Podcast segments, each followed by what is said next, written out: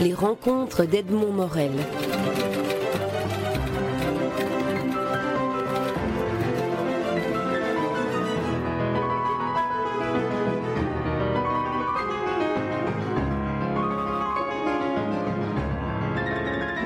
Janine Boissard, vous publiez un magnifique roman, un roman émouvant, un roman qui laisse des traces et qui résonne longtemps après qu'on ait achevé la lecture de la dernière ligne, de la dernière page de ce roman qui s'intitule Sois un homme papa et qui est publié chez Fayard.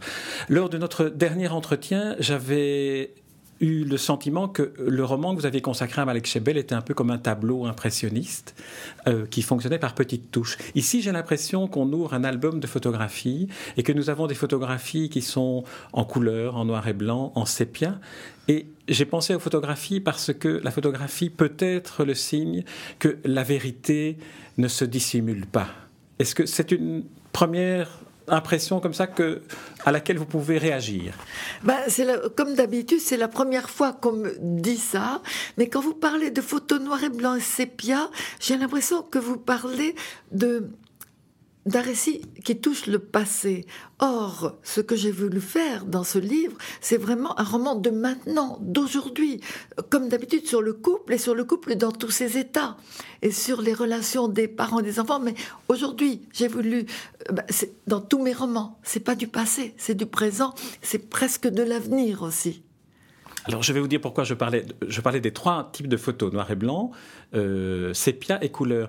Dans le noir et blanc, c'est le, les maîtres à penser, ce sont les, jardiniers, les enseignants, ceux, qui apprennent à votre personnage principal, Jean Ré, ou Jean Rêve, ou Jean Rémy, euh, qui, lui ont appris des choses qui sont des choses vraies, donc qui appartiennent au passé, mais le passé est un prolongement vers l'avenir.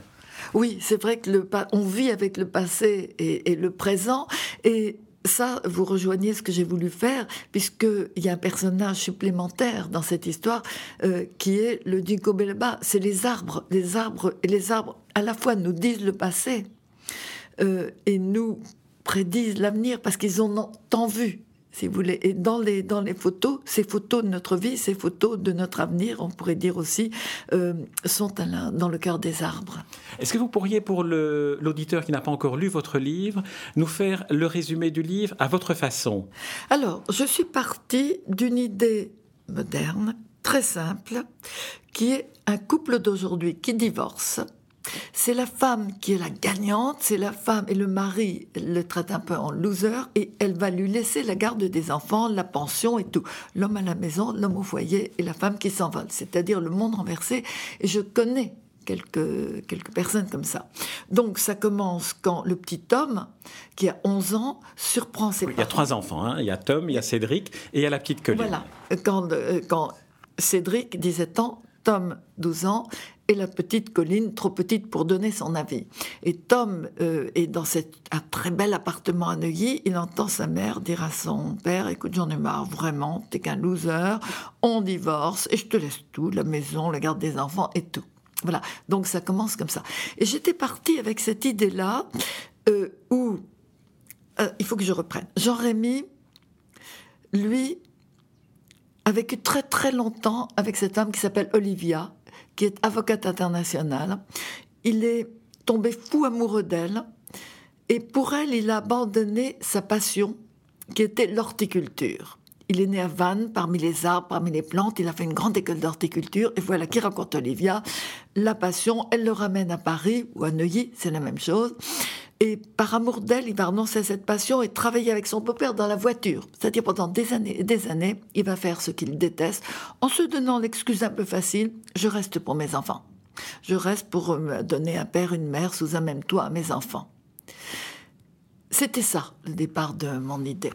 Moi, j'ai vu, lecteur masculin, le portrait d'un homme qui reconquiert sa vérité et sa dignité, qui est le père.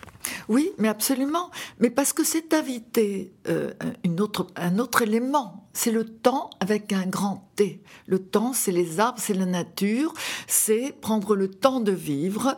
Et quand Jean-Rémy va finalement décider de retourner à sa passion, à l'horticulture, de reprendre son rêve, il va regagner sa propre estime, il va regagner l'estime de ses fils, et on ne dira pas comment, il va devenir même un héros. Mais c'est à cause de cette notion de temps, et je me suis dit, il y a effectivement des, des, personnes comme Olivia qui sont des gagnantes et on en a besoin. Et puis il y a des personnes qui désirent vivre un peu plus calmement leur vie, rester en contact avec la nature, être en contact avec eux-mêmes et avec les autres, comme Jérémie. on n'a pas le droit de les mépriser. C'est aussi un roman dans lequel vous plaidez pour le fait qu'on n'a pas le droit de mépriser ceux qui choisissent le retour à la nature, mais de manière plus générale, et c'est là où votre roman prend une dimension euh, universelle à partir de ces personnages-là, on n'a pas le droit de mépriser la différence, quelle qu'elle soit. Oui, ça, j'ai été élevée avec cette notion-là. Vous savez, je l'ai déjà dit, mon père était inspecteur des finances. Il avait pris comme devise, parce qu'ils prennent tous une devise, ne juge pas, comprend. Et j'ai toujours cherché à ne pas juger. Alors, petite parenthèse, il y a vraiment de beaux salauds. Là, je, je, ne comprends pas les violeurs d'enfants, des choses je pas. Bon, là, je pardonne pas, je juge, je tue, enfin, ça, ça, ça va pas. Mais c'est vrai, le respect de l'autre. Mais sans le vouloir, je suis tombée dans un problème actuel, universel, dû à la crise. Énormément de personnes se disent, je suis en train de perdre mon temps. Pourquoi est-ce que je cours comme ça? J'oublie de, j'oublie qui je suis. J'oublie de regarder, de sentir, d'éprouver et retourne à la nature et retourne à une vie plus saine, quitte à gagner moins d'argent. Et je suis tombée encore, sans le vouloir, dans ce problème que se posent, et à mon avis, se poseront de plus en plus les, les, hommes, hommes et femmes, bien sûr, de la notion de temps. On n'a pas beaucoup, beaucoup de temps à vivre, employons le, employons le bien, éprouvons, ou plutôt pratiquons le bien, être. Les deux mots séparés, c'est très très important dans mon livre, être, être bien. Ce qui est curieux dans la, devise que, vous citiez appartenant à votre père, c'est qu'elle pourrait très bien définir ce qu'est un romancier. Ne juge pas mais comprend. Alors, euh, moi, c'est une autre devise qui m'a guidée toute ma vie de romancière depuis mes 45 livres. C'est Victor Hugo. Vous savez que j'en étais prise. Un écrivain est un, libre esprit, un esprit libre. Et je peux vous dire une chose, actuellement, beaucoup, beaucoup d'écrivains, beaucoup d'auteurs, beaucoup de personnes ne sont pas des esprits libres. Il faut sacrifier. Par exemple, bon, je ne parle pas d'écologie dans ce livre. Je parle du retour à la terre, je parle de l'amour à la terre, je parle de tout ce que représente la nature. Mais je vais peut-être me brouiller avec certains écologistes. Mais il y a dans le tas des, des ayatollahs. On n'a plus le droit de faire ceci, plus le droit de faire cela, plus le droit de penser ceci ou cela. Et ça, c'est mon esprit libre qui me permet, qui m'autorise à le dire. Alors, votre esprit libre et votre esprit de romancière vous permet aussi de, construire des personnages qui ont une, force et une vérité immédiate sans que l'on doive insister. C'est pour ça que je reviens sur ma comparaison avec la photographie, euh, quoi que ce soit qu'elle vaille, c'était un point, un point de départ aussi. Mais dans la photographie, c'est le regard qui compte, c'est le regard du photographe qui capte la vérité du regard de l'autre. Et j'ai l'impression que dans chacun de vos personnages, que ce soit Jean-Rémy, que ce soit Cédric l'adolescent ou Tom, qui sont les trois personnages sur lesquels on va, on va un peu insister maintenant, avez réussi à créer une sorte de portrait de la masculinité qui est euh, comme si vous étiez arrivé à l'essentiel la masculinité dans la, dans, dans, la, la, quête de, de, de la, du statut social pour Jean-Rémy, qui sacrifie tout, y compris sa vérité, pour satisfaire à une sorte de statut social. La vérité de Tom, qui est dans un désarroi, c'est un, il voudrait être écrivain, lui c'est un peu votre double en petit. Et alors Cédric qui a la révolte. Et Cédric me paraît presque le plus intéressant parce que c'est celui qui souffre le plus. On a souvent dit à Cédric qu'il ressemblait à sa mère, à Olivia, la gagnante. Au départ, il prenait ça comme un compliment mais quand il voit son père, le, loser, il ne sait plus où il est parce qu'on a besoin d'un père de toutes les façons. Donc c'est le plus blessé, celui qui a le plus besoin aurait le plus besoin d'avoir un père fort. Il ne peut pas se reconnaître dans la façon que sa mère de jeter son père. À mon avis, c'est le plus blessé parce que Tom, le petit Tom, lui au contraire, on le dit, tu ressembles à ton père. Donc en un sens, c'est pas facile quand le père est faible, mais dès que le père regagne du terrain, il peut être fier de son père. Cédric va mettre plus longtemps. Alors, si je me place facilement dans la peau de ces personnages, ça, bon, c'est mon boulot d'écrivain, c'est l'empathie, c'est euh, pour les enfants, c'est mes petits enfants Vous savez que j'en ai dix de tous les âges. Si je ne les avais pas, je pense que je n'aurais jamais pu parler comme Tom, comme Cédric et même comme la petite Colline. C'est eux. Vous voyez, mes petits-enfants, ils m'apprennent aussi un peu à grandir. Euh, on, a, on peut toujours grandir. Et le regard des petits-enfants, qui est beaucoup plus dur encore que le regard des enfants, des petits-enfants de maintenant. Mes petits-enfants, ils ont 19 et 20 ans, certains. Le regard nous oblige à avancer. Bon, je suis grande, je crois, mais il me, il me faut à la fois, c'est très difficile à expliquer, rester jeune, parce que je ne veux pas dire de mon temps, je suis complètement de leur temps, j'ai envie de le voir, de les comprendre, et puis à grandir, à accepter certaines choses et à avancer.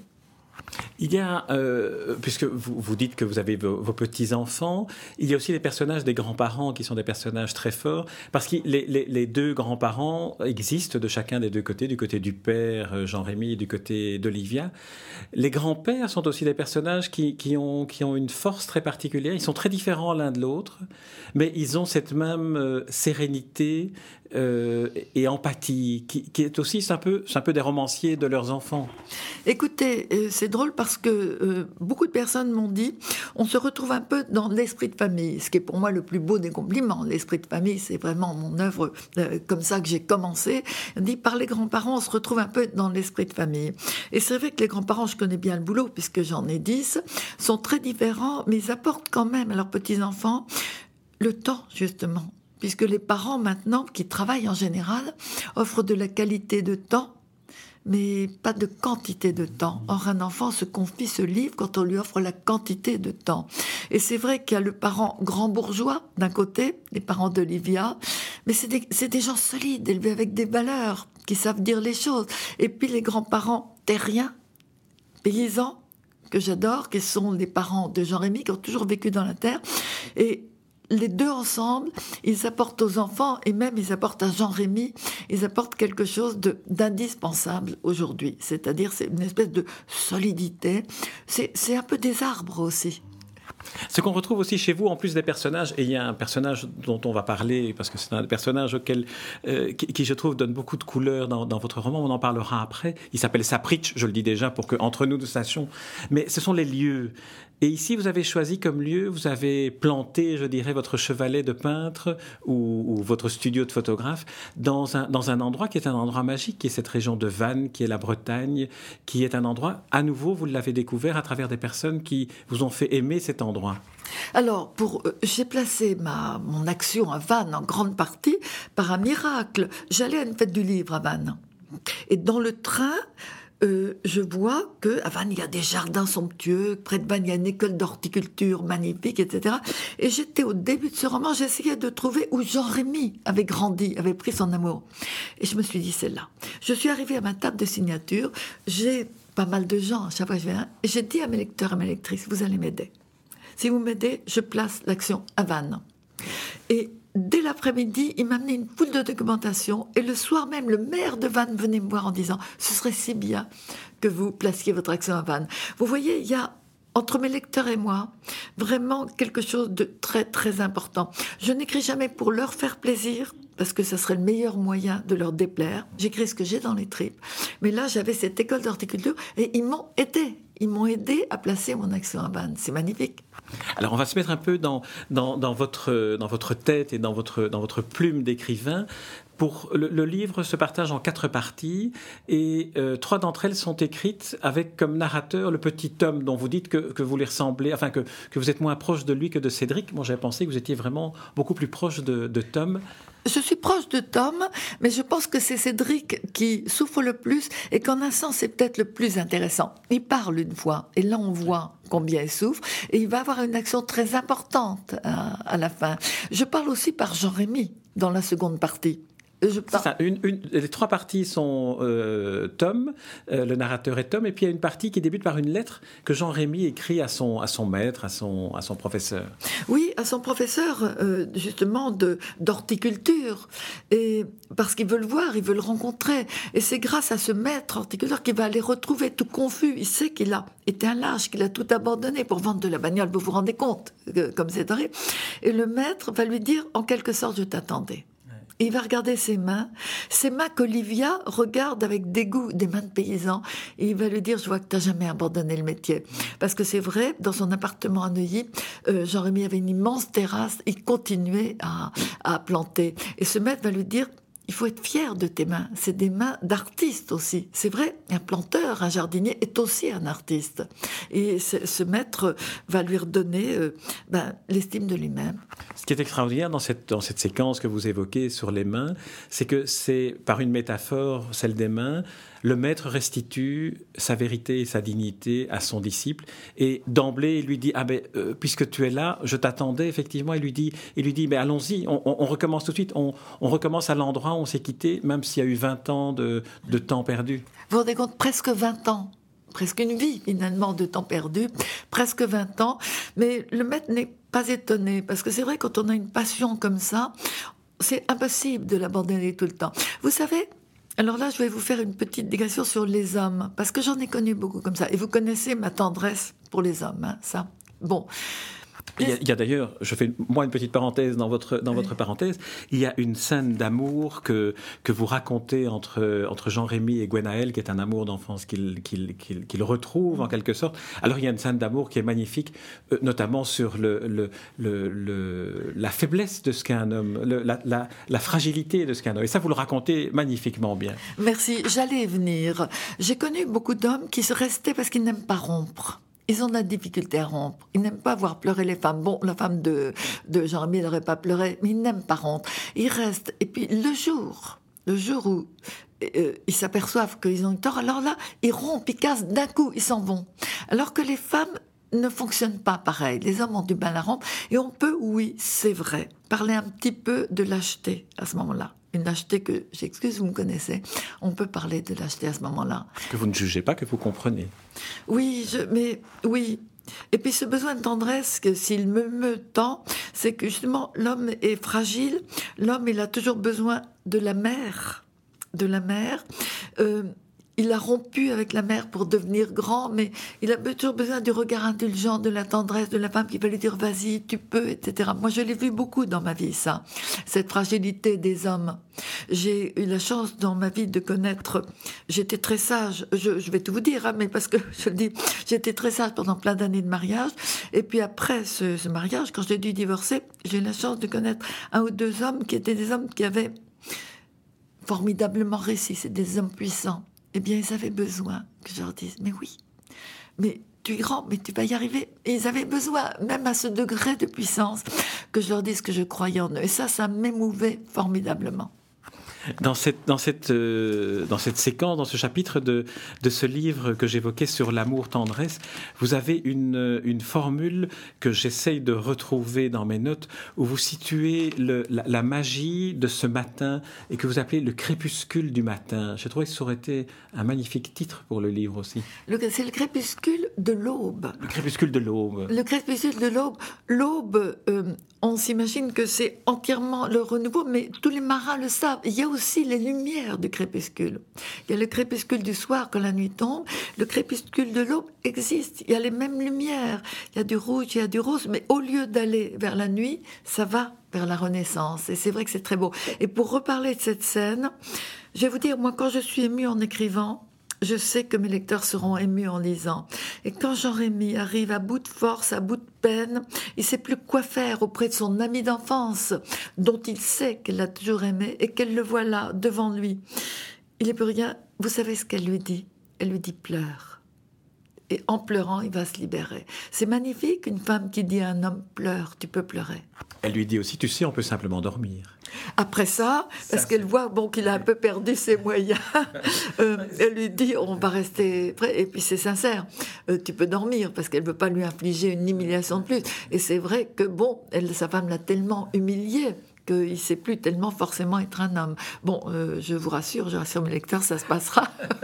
oui, non, non, mais, mais, bon, le lecteur doit lire. Il doit lire d'autant plus ce roman-ci. Évidemment, on ne peut pas dévoiler la fin, mais vous avez quand même suggéré déjà que le personnage va devenir un véritable, un véritable héros. Ce personnage qui, au départ, est un personnage de Jean-Rémy, personnage très effacé, qui, qui fait honte finalement un peu à ses enfants et qui va retrouver sa dignité.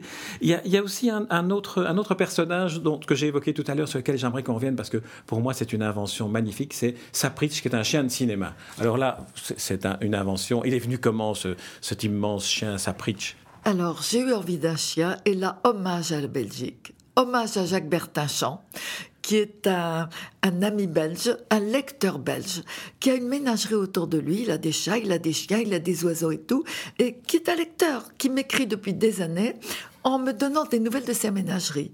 Dès que j'ai su que j'avais besoin d'un chien.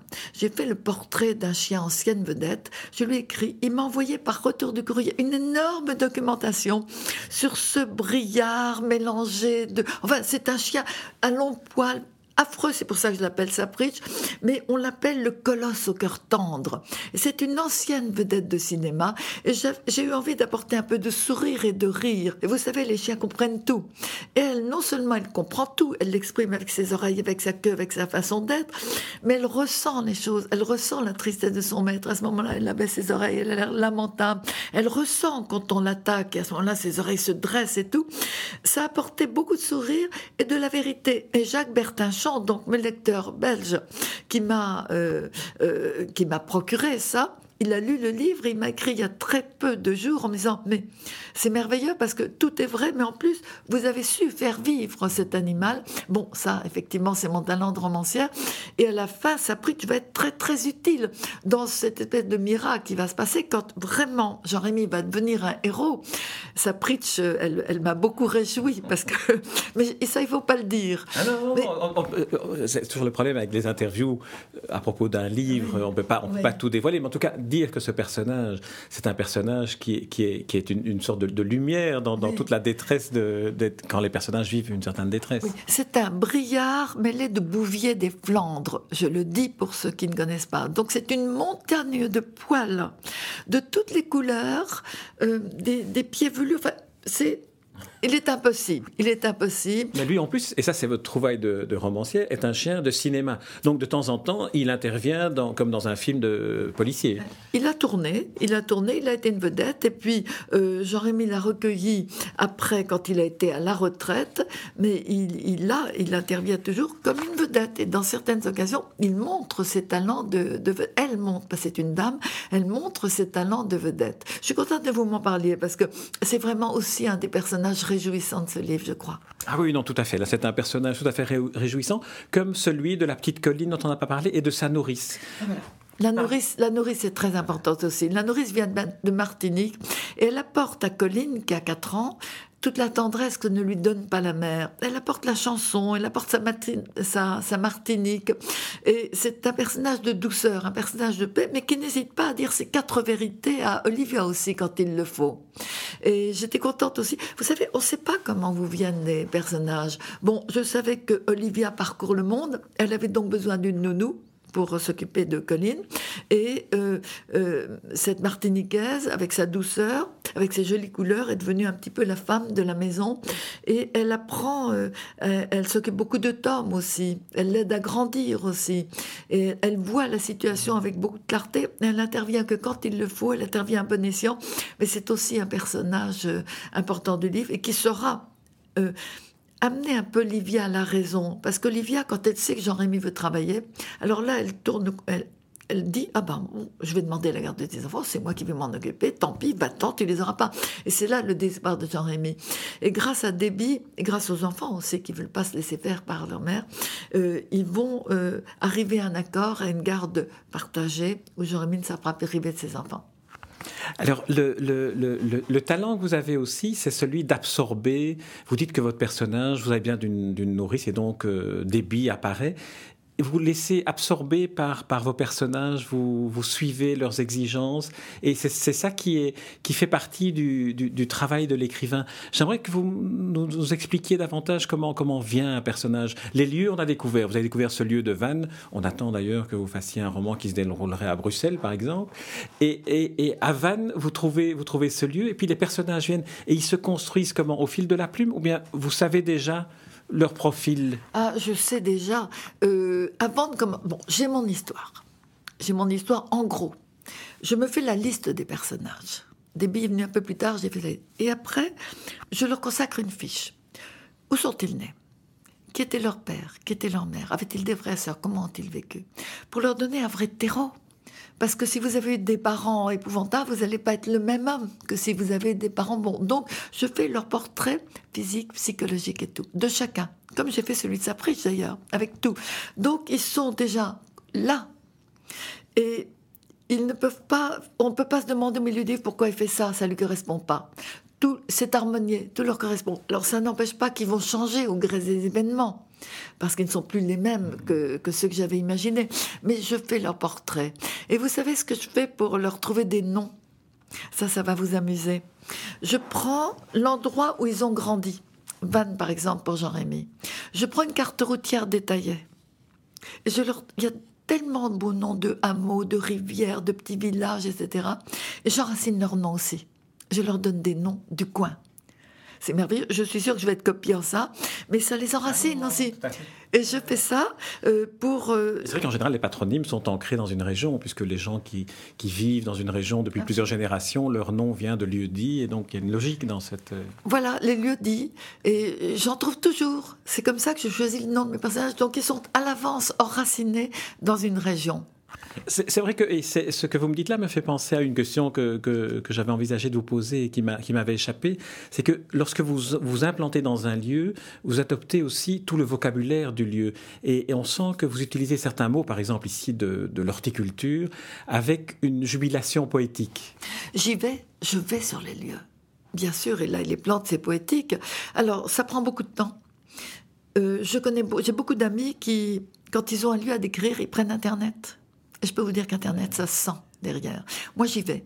Et c'est en y allant que je vais trouver une odeur, un parfum, un fait qui va clouer euh, dans la mémoire des gens le lieu, si vous voulez. J'y vais même si c'est très fatigant. Pour le dernier Louis-tu, j'avais été en Sicile. Je vais aussi loin que c'est. J'ai passé beaucoup de jours à Vannes, beaucoup de jours dans l'école d'horticulture, beaucoup de jours. J'ai passé toute une journée sur l'île aux moines, qui est une île magique je l'ai dans la tête, je ne peux pas m'en séparer. La magie de cette île, j'y ai passé toute une journée pour pouvoir la décrire. Sinon, vous pouvez pas.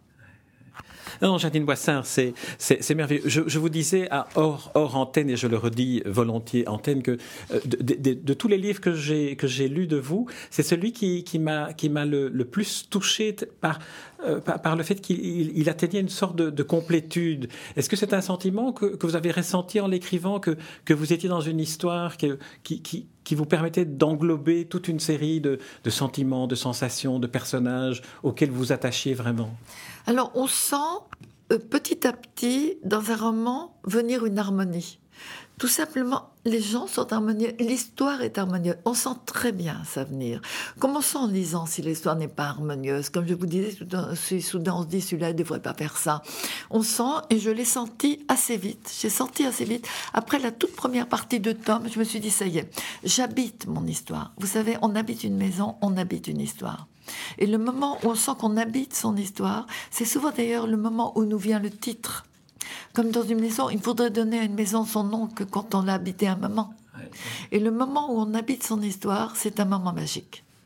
D'ailleurs, à la fin du récit, vous envisagez même de renommer une rue, mais on ne doit pas en dire, on doit, on doit pas en dire plus. Alors, euh, Janine Boissard, je vous remercie pour euh, ce, roman, et bien sûr pour cette interview, mais, mais surtout pour ce, pour ce roman. Je voudrais terminer cette interview en vous posant la même question que je pose à tous les écrivains que je rencontre en 2010, 2010 qui est l'année du cinquantenaire de la mort d'Albert Camus.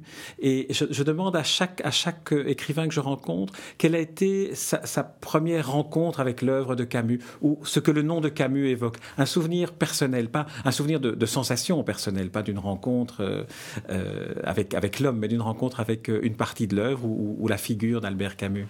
Oh moi, ça a été l'étranger, bien sûr, parce que je me suis sentie toute jeune je me suis vers 10-12 ans, je me suis sentie euh, cette personne qui marche sur une plage, qui sait plus très bien qui elle est, comment elle est. J'ai adoré l'étranger. C'est comme ça que j'ai commencé. Puis bien sûr, après, j'ai lu les autres. Vous savez, j'avais lu La Peste. Et à ce moment-là, je travaillais beaucoup pour la télévision, pour le cinéma. Il y avait un projet que je trouvais grandiose de mon agent. Et il n'a pas eu les droits, ça s'est pas passé, de mettre La Peste à Las Vegas. Je trouvais ça inouï. Vous vous rendez compte? La peste moderne à Las Vegas, dans cette ville de jeu, de cette ville qui est comme un mauvais champignon sur une plage, c'était superbe. Voilà. C'est un, très beau, euh, une très belle évocation et très originale. Euh, Janine Boissin, je vous remercie pour ce roman dont je rappelle le titre, qui est un roman magnifique à lire, toutes affaires cessantes. Le titre est Sois un homme papa. Il est publié chez Fayard. Et contrairement à ce que dit la quatrième de couverture, ce n'est pas un roman familial, c'est un vrai roman tout court, un grand roman. Merci, Janine Boissard. Merci beaucoup.